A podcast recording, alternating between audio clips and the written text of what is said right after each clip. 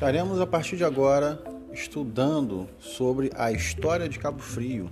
E você terá conhecimento dos principais acontecimentos, desenvolvimento social, econômico, político, regional, saber como a nossa cidade se desenvolveu, sendo uma das cidades mais antigas do Brasil.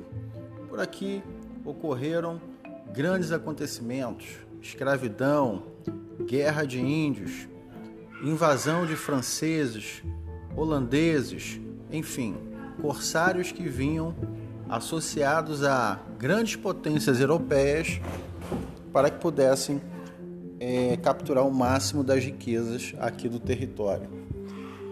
A nossa região, sem dúvida, é uma região rica, um berço da história